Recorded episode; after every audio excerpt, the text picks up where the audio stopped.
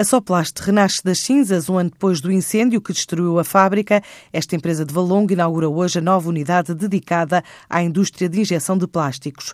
Henrique Rezi, o diretor-geral da Soplast, diz que só foi possível recuperar a empresa por recurso à subcontratação durante o período em que não teve instalações e em que conseguiu manter alguns clientes. Obviamente tivemos pronto, muitas dificuldades, mas fomos capazes pronto, durante o ano também de reerguer uh, umas novas instalações que vamos agora inaugurar. Tivemos a ajuda, obviamente a ajuda, a companhia de seguros tiveram que suportar e foi, foi com base nisso que reerguemos a, nova, a nova empresa. Conseguimos, portanto, ser suficientemente rápido para nos permitir fazer uma fábrica nova num período útil de construção, lhe digo que foram seis meses.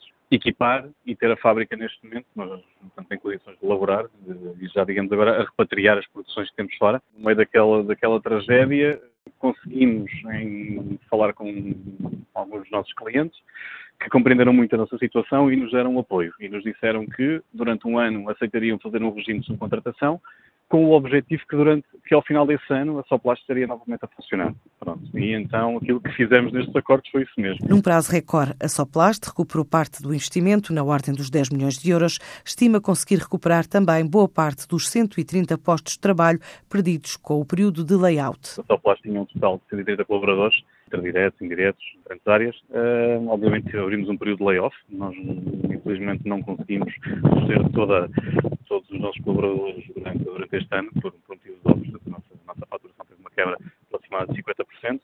Mantivemos durante, o, durante este ano cerca de 20 pessoas a trabalhar. Neste momento estamos a reabrir já com 45 colaboradores, portanto, uh, nós deste período de layoff recuperamos uma grande quantidade de, de, colaboradores que já estão connosco para as fases agora, portanto, este arranque de, de produção e repatriamento de moldes.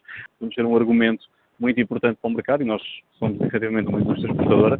Temos neste momento um dos grandes argumentos de venda que é ter uma fábrica nova. Tecnologicamente, posso dizer que a hora da abertura será seguramente da Península Ibérica das mais evoluídas a nível de tecnologia de injeção de, de polímeros e isso será, digamos, um forte argumento que teremos para, para equipamentos tecnologicamente avançados.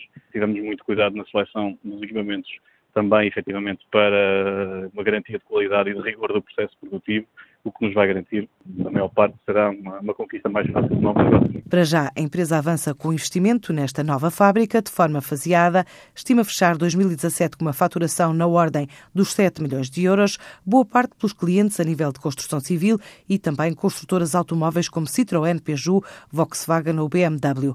Tem ainda a expectativa de, dentro de três anos, alcançar 13 milhões de euros de volume de negócios.